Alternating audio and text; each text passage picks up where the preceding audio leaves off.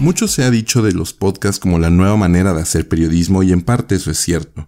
Con motivo de su reciente cumpleaños número 81 y 24 aniversario de su muy exitosa serie Conversando, hoy hablaremos de Cristina Pacheco. Cristina Romo Hernández, más conocida como Cristina Pacheco, nació en San Felipe, también conocido como San Felipe Torres Mochas, en Guanajuato, el 13 de septiembre de 1941 periodista, ensayista y narradora egresada de la Facultad de Filosofía y Letras por la Universidad Nacional Autónoma de México, donde estudió Letras Hispánicas.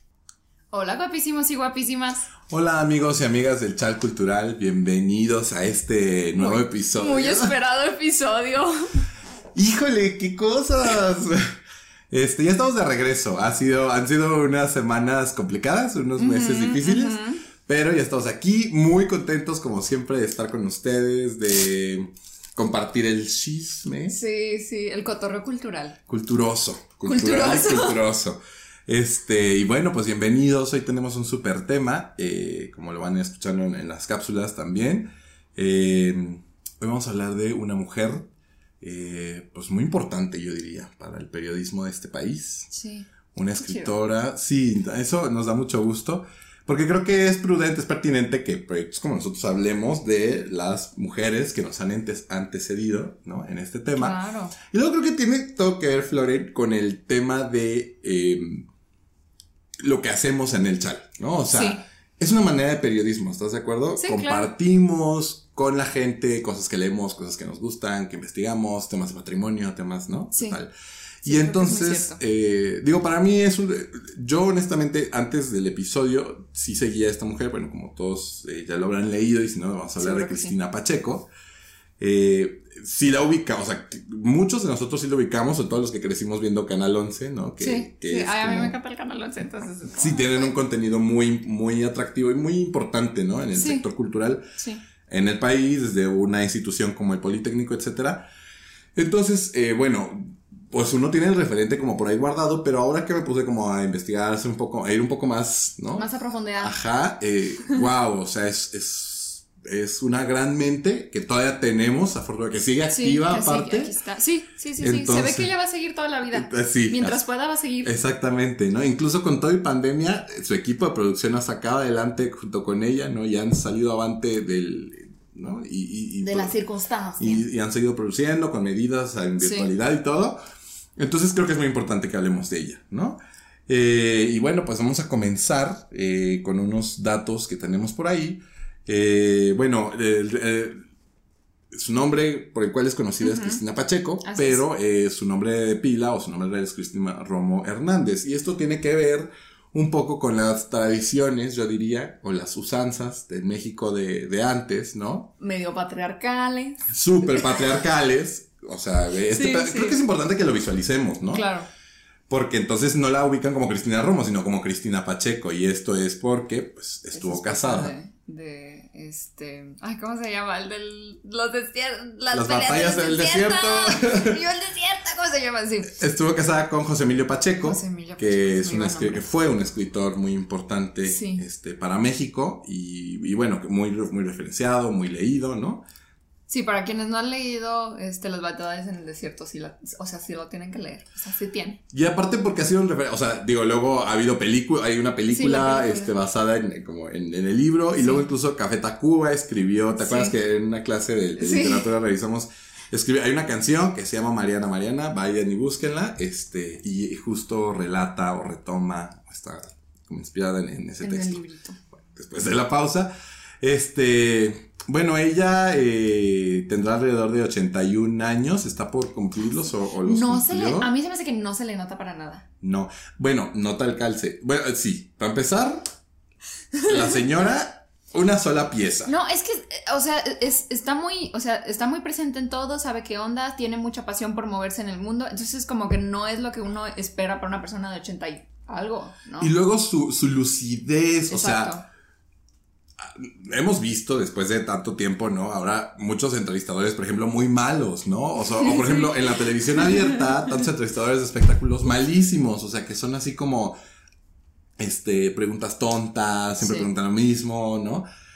digo, esto es como un poco crítica y autocrítica, pero por ejemplo, me ha tocado ver en podcast, de, sobre todo de estandoperos, ¿no? Que entrevistan gente y entonces eh, un estandopero, no sé, este, la Kiki, son, van a diferentes podcasts y les preguntan lo mismo, ¿no? Es como, ¿y cómo empezaste a hacer stand-up? ¿Y por qué dejaste Sí, tu carrera de, merca, ¿no? Que casi todos eran mercadólogos, quién sabe por qué. ¿Qué pasará? Entonces le van preguntando, ¿no? O sea, y como que preguntan lo mismo. Y Cristina, no, Cristina tiene una lucidez y, y ella, o sea, mucho de lo que ella entrevista a mucha gente, ella tiene las referencias. Ella era de las periodistas de calle. O sea, que Sí. se la vivía en la calle, que recorría la Ciudad de México, ¿no? Eh, en momentos tan importantes eh, de la historia de, las, de la capital. O sea, ella estaba ahí en la calle entrevistando gente, rodeándose con las personas y es muy querida, Sí. muy conocida en la Sí. ciudad. eh, y pues laureada, yo digo que muy, muy válido, muy bien ganado. Eh, nota al calce, nacimos el mismo día, somos el 13 de septiembre. Ay, no sabía. Los Virgo. Grandes personalidades. Grandes O sea, Virgo. ustedes creen que es fácil, pero Pero Es no destino también. Lo hacemos ver fácil. no, no, no, no, ni cómo compararse con esa señorona. Y bueno, pues al final del día es periodista, ensayista, eh, narradora, ¿no?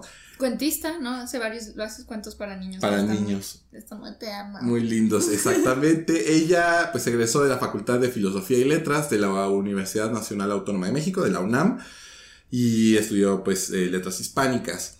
Quiero señalar que, a ver, también poniendo un poco en contexto, hoy afortunadamente y como debe de ser, no, pues muchas mujeres tienen el acceso y la oportunidad, digo, y muchas y, y aún así con sus exclusiones, ¿no? Claro. Pero en su momento, o sea, el que ella, eh, estudiado. como muchas escritoras de su, de su, o sea, contemporáneas de ella, oigan, graduarse de la universidad, de la UNAM, con todo lo que esto representa, pues es, es un gran alcance, un gran Sí, logro, pues sí, ¿no? todavía. O sea, a lo mejor, este, no tanto como por ser mujer, pero de por sí siempre hay como una gran connotación estudiar letras, es como no vas a poder hacer nada. Y luego como mujer en esa época de haber sido como de, ¿qué estás haciendo? Pero se ve que eso es su vida, ¿no? Como las historias. ¿no? Exactamente. Y tiene como dos ramas con las que ella maneja las historias, que es a través del periodismo y a través de la escritura, que son técnicamente dos maneras distintas de contar historias, pero son historias. Y a mí lo que más me gusta es que me cuenten cuentos. Entonces, Creo lo que- aprecio mucho. Y creo que eso es, por ejemplo, una cosa que, digo, me voy, me voy a meter en terrenos de los comunicólogos a ver si no luego nos llueve, ¿no? Pero... Ok. Pero creo que para ser un buen periodista no solo es contar la historia, es también, o sea, es cómo la cuentas, desde dónde lo abordas, cómo le planteas, porque una cosa, pues es, todos tenemos una historia, todos Claro.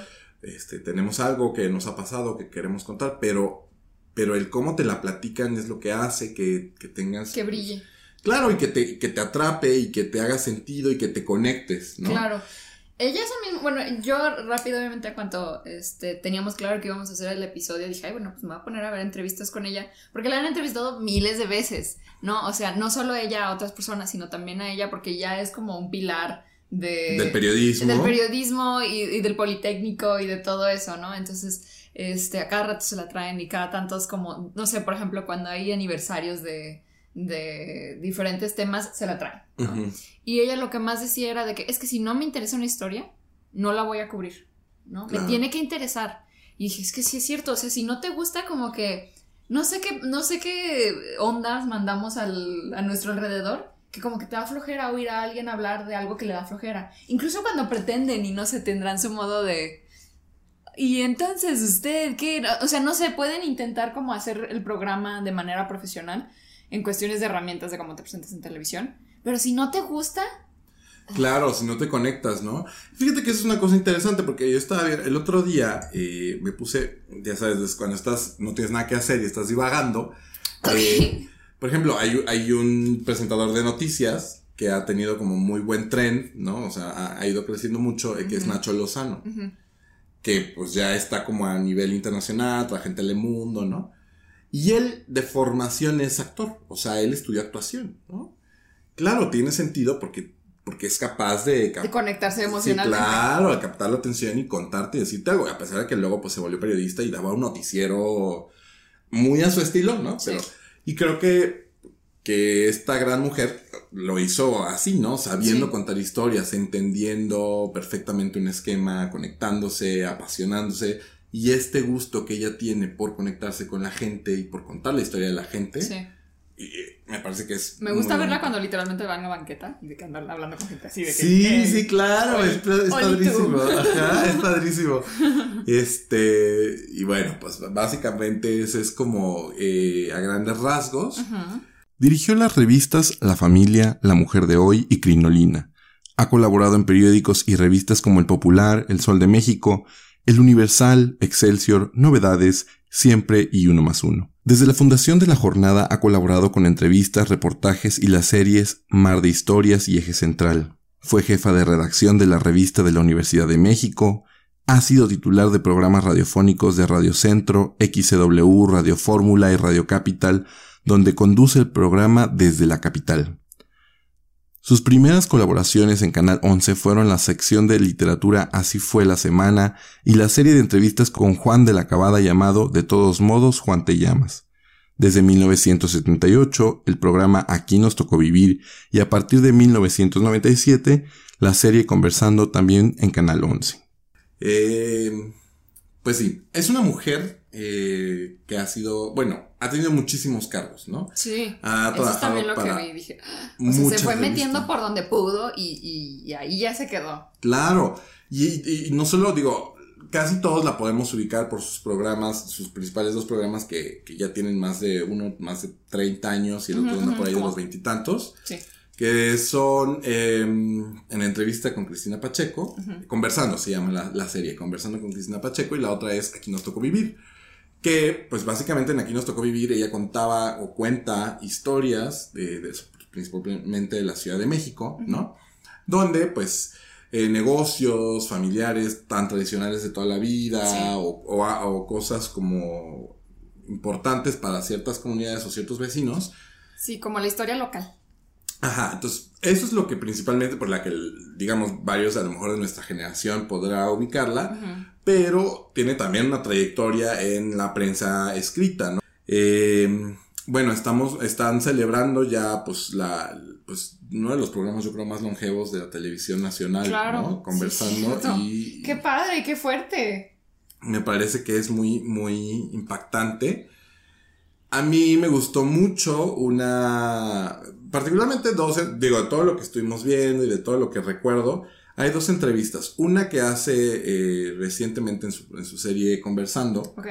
Eh, hay dos, ¿no? Una de un sastre, entonces es un señor súper viejititito, ¿no? Que tiene más de, o sea, ya tiene bisnietos. Ok. Y de que tiene un nieto que se fue a Francia. Entonces le pregunta, me- fue muy bonito ver cómo, pues ella habla de la sastrería tan tradicional de no sé cuántos años en la Ciudad de México.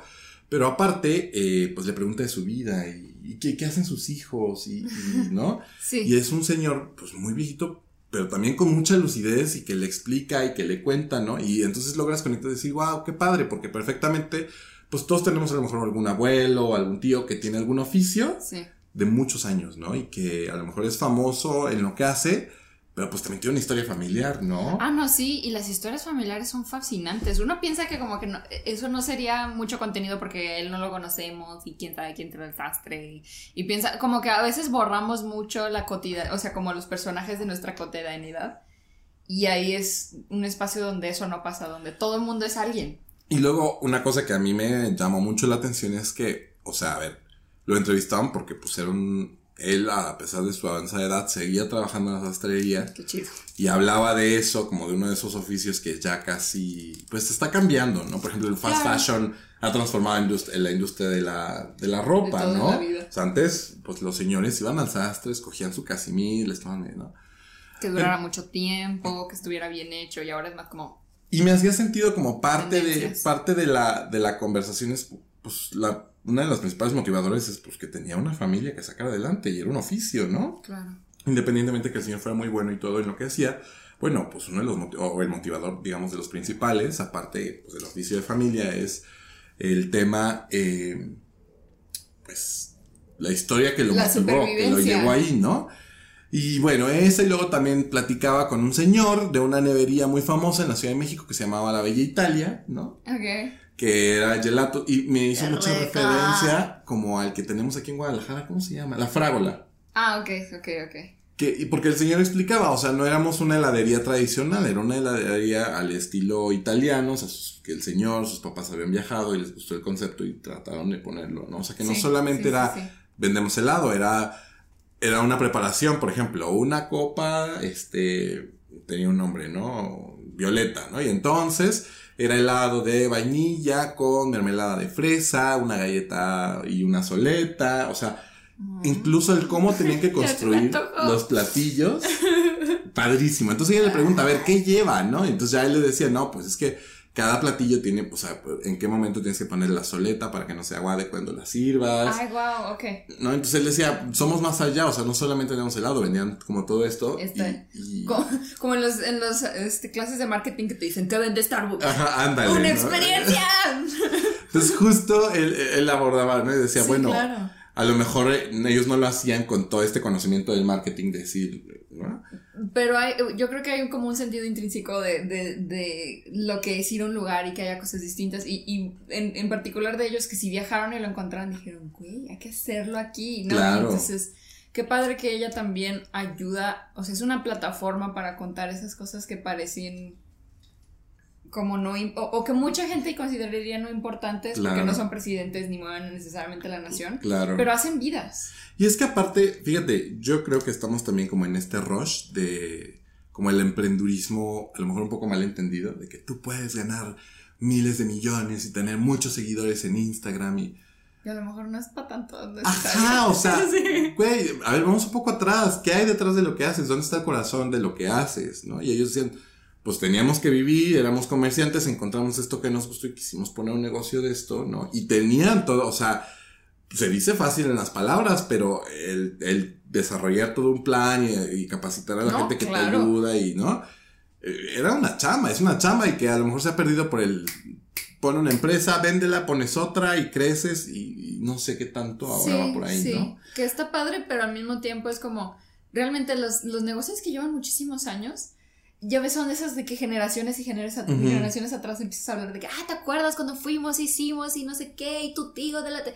Y tienen una historia padrísimas, ¿no? Claro. Y claro que mantener eso es difícil. O sea, Sí. eso, es, eso es un trabajo titánico. Entonces, por ejemplo, o sea, darles un espacio para saber qué es lo que sucedió para que ellos estuvieran ahí es, es yo creo que muy rico. Y qué padre que ella se fije en todas esas cosas. Va a estar bien padre. Yo también quiero saber el chisme de la gente y decirle, a ver, dime, ¿qué pasó? Y entonces, eso está bonito porque aparte, o sea, bueno, tienes esa, esa, digamos, esa línea, ¿no? Para ese programa. Pero aparte, por ejemplo, en la serie Conversando, pues ella entrevista a grandes escritores, a intelectuales, claro. ¿no? Y es otro nivel de discurso y también te atrapa y también te habla de cosas, pues, como muy interesantes. Y, y la preparación de la señora para cada entrevista me parece que, que es una clase de comunicación para todos los que se quieran dedicar al tema, ¿no? De la, Claro. de la difusión de la información, ¿no? O sea, me acuerdo de otra entrevista que le hace a, a una escritora y, y entonces se, se chutó todo el libro y, y- y está sentada oh, así muy, muy bonita ya, porque aparte de muy, muy elegantes formas, con su libro a un lado lleno de banderitas, ¿no? De, de Notas. Post-its y Ajá. Este, y entonces ella durante la entrevista se va acordando y dice, sí, y luego, y, pero perfectamente le recita de memoria cosas que le llamaron la atención. Cuando dices que la novia italiana, que no sé qué, ¿no? Qué chido. y entonces le dice, sí, claro, o sea, claro, logra esta conexión porque se prepara, porque lo lee y porque aparte lo aborda desde su experiencia. Ah, y además, bueno, eso es importantísimo. Digo, yo no soy nadie famosa, pero he ido a varias veces a prensa y a medios y cosas así. Y no sabes cuántas veces gente que es reconocida dentro de su medio, llegas y te dicen, ¿y tú quién eres y qué vienes a hacer aquí? Porque no revisaron nada de lo que les enviaste, ni las fotos, ni, ni el contenido, ni saben quién eres. Podría ser como cualquier loco. De hecho, a lo mejor algún día tendré que hablar de eso, porque una vez tenían que entrevistar a un artista con quien yo trabajaron y no, no dejaron entrar al artista sino a un desconocido total y pensaban que era él y lo entrevistaron a él y era un hombre que empezó a hablar de cosas dementes. Ok. Entonces, o sea, tantos, tanta gente en, en la prensa y en los medios que están acostumbrados a de que me traen un invitado, yo no los programo, a mí no me importa, a mí me vale, tú te sientes enfrente de mí, te hago una que otra pregunta, ¿quién eres? ¿Qué estás haciendo? ¿Qué quieres promocionar? Aplausitos, vámonos a corte, ¿no? Y eso Sí. da una flojera. Claro.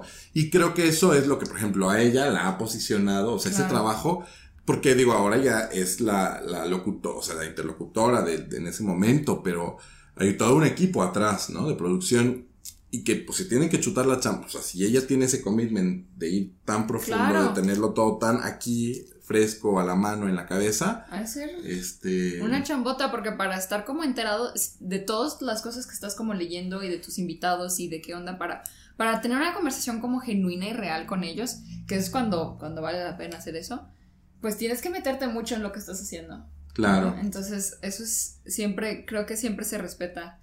Sí, y, yo lo pensaba, o sea, un poco lo comparaba, pues sí, como comparar, no como compararlo, pero lo veía como lo que nosotros hemos tenido de experiencia en el chat. o sea, muchos de los invitados que hemos tenido son amigos nuestros claro. que conocemos ya de varios años. Sí. Que sabemos en qué están, ¿no? Que cada vez que nos encontramos nos ponemos al día, oye, ¿qué estás haciendo? No sé qué. Claro. Y que nos apasiona la manera en la que viven lo que hacen, ¿no? O sea, pensaba por, un poco, por ejemplo, en Jaime cuando nos contaba lo del tema de la fil, que le gusta mucho andar como encontrando cosas, conectándose con proyectos. Este, apenas me platicaba de unas cosas que hacía como con, en, la casa y Teso Clavijero, que ahora trabaja ahí de las casas de Barragán. Y entonces, pues dice, hay cosas que yo yo no sé, o sea, yo me las encontré y pues vas explorando y vas conociendo y te vas poniendo en contacto y vas, vas, vas generando más cosas. Me parece padrísimo, ¿no? Entonces creo que ha sido, bueno, nosotros hemos tenido la fortuna y la comodidad, por así decirlo, de tener gente interesante con quien hablar. Claro, ya, pero aparte que los, o sea, que son cercanos a nosotros, es cierto, ¿no? Es cierto. Lo interesante sería ahora que, bueno, empezarlo a abrir. tan extraño que nos lo programaran y que, bueno, a lo mejor nuestro, equipo, claro que aquí en el equipo somos nosotros. nosotros. ¿Nuestro equipo? Este, pero que, o sea, bueno, en el caso de ella me imagino que es un proceso más largo este, que se programen a los invitados. No sé qué tan cercana sea a la selección. Yo creo que sí ha de ser cercana porque como... O por lo menos ese, ese aire nos da porque, porque cuando llegan y se sientan frente a ella, ella sabe tanto. Claro. ¿No? Este... Y en cambio hay mucha gente que ni, ni, al caso. Entonces, para nosotros sería muy interesante como tener que conectarnos con esta persona que acaba de llegar, que a lo mejor hemos leído sobre ellos, hemos leído cosas que han hecho, los hemos visto en alguna manera pero pues finalmente son otra, o sea, son otro ser que no sabemos ni, qué, onda. Y entonces como crear familiaridad en ese, en ese desconocimiento no es fácil, como tener ese... Exacto. Sí, o sea, lo que voy a decir es eso, nosotros hemos tenido la fortuna de que pues, son gente que tenemos cerca, o sea, que cercana a nosotros de alguna manera. Pero el reto ahora estará, ¿no? O sea, y creo que para, no, no solo para nosotros, sino para todo el mundo que se dedica a esto de la comunicación es, es oye, este, que tanto logras conectarte, entrar en ese mundo, adentrarte, ir, ir a lo profundo, porque de ahí es de donde vas a sacar la conexión con los demás, ¿no? Y con la gente. Y eso habla, pues, ¿no? De, o sea, hacer sentir a tu invitado como que estás interesado en él o en ella y que estás cercano y que quieres saber y que realmente pueden abrirse, no debe ser fácil. No, no, no. Y, creo que ahí está el reto. O sea, yo también pensaba en esto. Todos estos estandoperos que tienen ahora su podcast, porque hay un montón, o sea, estamos en una generación, eh, o sea, Alex Fernández, este, esta mujer, ¿cómo se llama? También muy, muy divertida, em, ah, Alexis de Anda, este, las de Chichis para la banda, ¿cómo se llaman? Este, ay, se me olvidan sus nombres. Bueno, todos ellos son, una generación de la Ciudad de México que, que empezaron a producir, o sea, que pues eran, tenían sus shows de, stand-up y ya pues entre ellos hacían sus, nosotros sus tríos dinámicos y metían a los nuevos, iban jalando, ¿no? Llega la pandemia, no hay shows, no hay, pues no están chambeando, no hay qué hacen, pues podcast, ¿no? Todos lanzan su podcast. Pues sí, qué padre. Y creo que, y creo que funcionó muy bien, hicieron cosas bien divertidas, yo las disfruto mucho, los escucho casi a todos. Pero, ¿qué va a pasar? O sea, digo, ya invitaron dos, tres veces al mismo mono, ¿no? Qué padre. O sea, siempre tenemos cosas de que está vacunado. No, ya, no, Entonces, por eso no, son sus todo, o sea, todo bien. El tema es qué va a pasar ahora. Ya, ya, ya sabemos quién es, ya lo vimos, ya nos reímos, ya contaron esos chistes, ¿no? Bueno, vamos a, a lo mejor abriendo el tema, o sea, no solo estando peros, ¿no? Porque sería muy interesante que, por ejemplo, un podcast de stand-up que es de pasarla bien, de reírse, de echar el chiste, que traigamos a alguien a lo mejor que hace otras cosas y que también podamos echar el, el chiste. Porque la vida es divertida, ¿no? Como que si a, lo mejor como que está muy... Bueno, y también entiendo que, que, es muy cómodo quedarte en tu burbuja de la gente que conoces.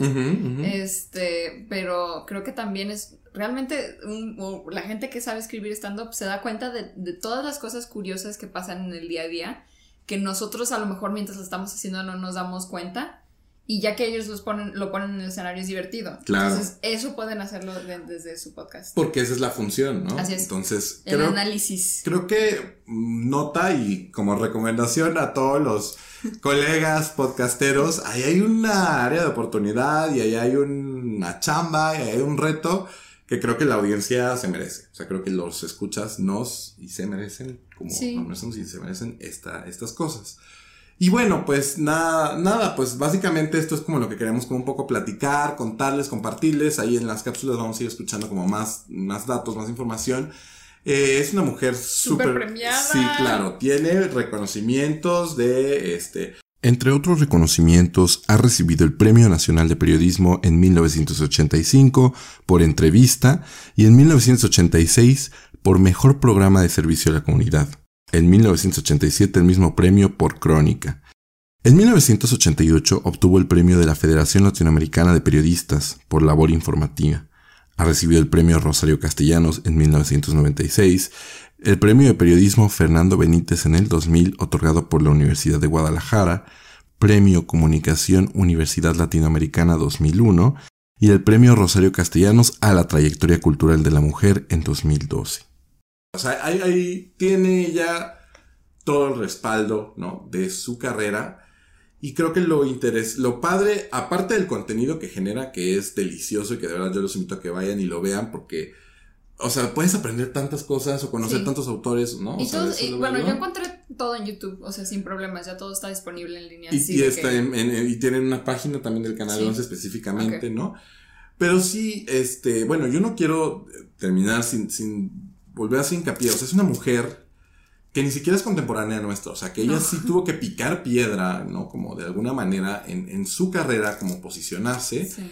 Este, y lo hizo muy bien, ¿no? Y tiene mucho, o sea, hay mucho trabajo, de verdad, la gente la quiere muchísimo Sí. esto que comentabas, ¿no? Verla en las calles, ¿no? O sea, que es bien bonito que Sí. los, los clips previos La a la pandemia, o sea, la banqueta, así, señor, Sí. ¿cómo se llama usted, no? Platíquenos. ¿Y, qué, ¿Y cuántos años lleva viviendo en esta calle? Sí. ¿Y qué fue lo que sucedió? O sea, Sí, y encuentra cosas bien padres, ¿no? Que No. a lo mejor como, a mí me daría tanto miedo a llegar como, señor desconocido, platíqueme de usted, como que no sabes qué va a pasar, pero como que funciona, ¿no? Sí, Entonces, justo.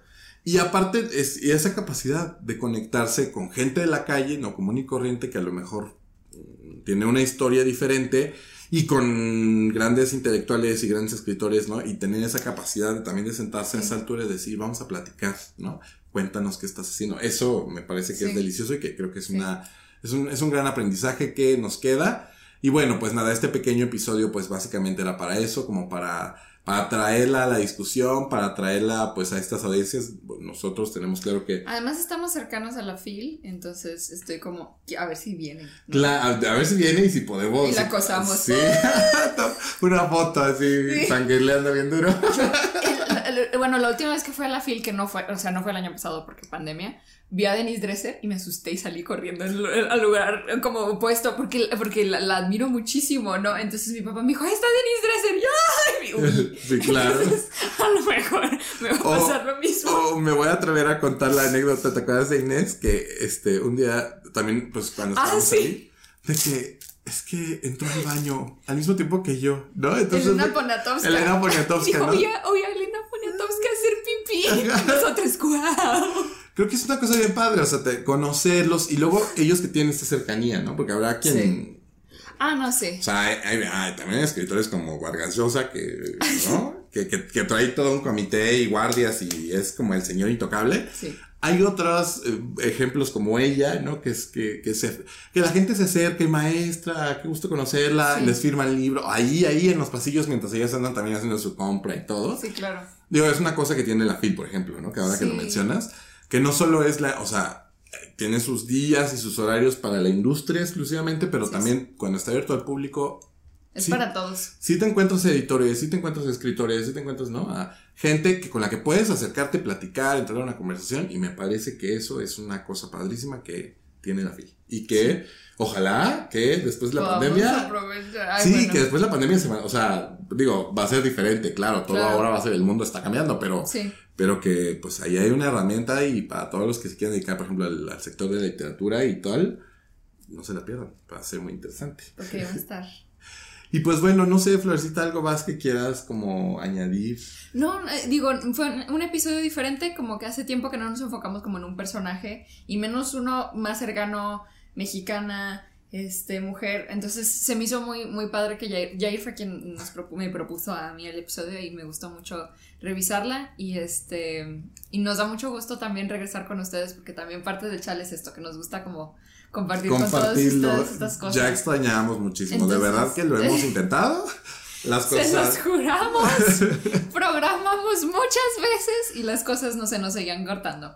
Este, entonces, pues nada, un gustazo platicar con ustedes y con, con mi querido Yair de todas estas. estar aquí. De, estar con ustedes y de platicar de toda la gente que nos interesa y que nos, que nos prende y que nos hace querer hacer cosas diferentes, ¿no? Entonces. Pues no se olviden de eh, seguirnos en nuestras redes sociales. Recuerden el chat cultural en Instagram, en Facebook y pues que estamos en todas las plataformas de streaming, este, Spotify, Apple Podcasts, eh, este, Google Podcasts. Eh, Tuning, Deezer, todas esas cosas. Este, bueno, en YouTube, suscríbanse, denle like. Eh, vamos a tratar de subirles más contenido. Estamos trabajando en eso. este, pero pues vayan, recomiéndenos muchísimo. Creo que son episodios cortos que pueden ir escuchando mientras van manejando, mientras, ¿no? Este, ojalá se entretengan tanto como nosotros. Sí, y les guste el chisme. Porque lo queremos.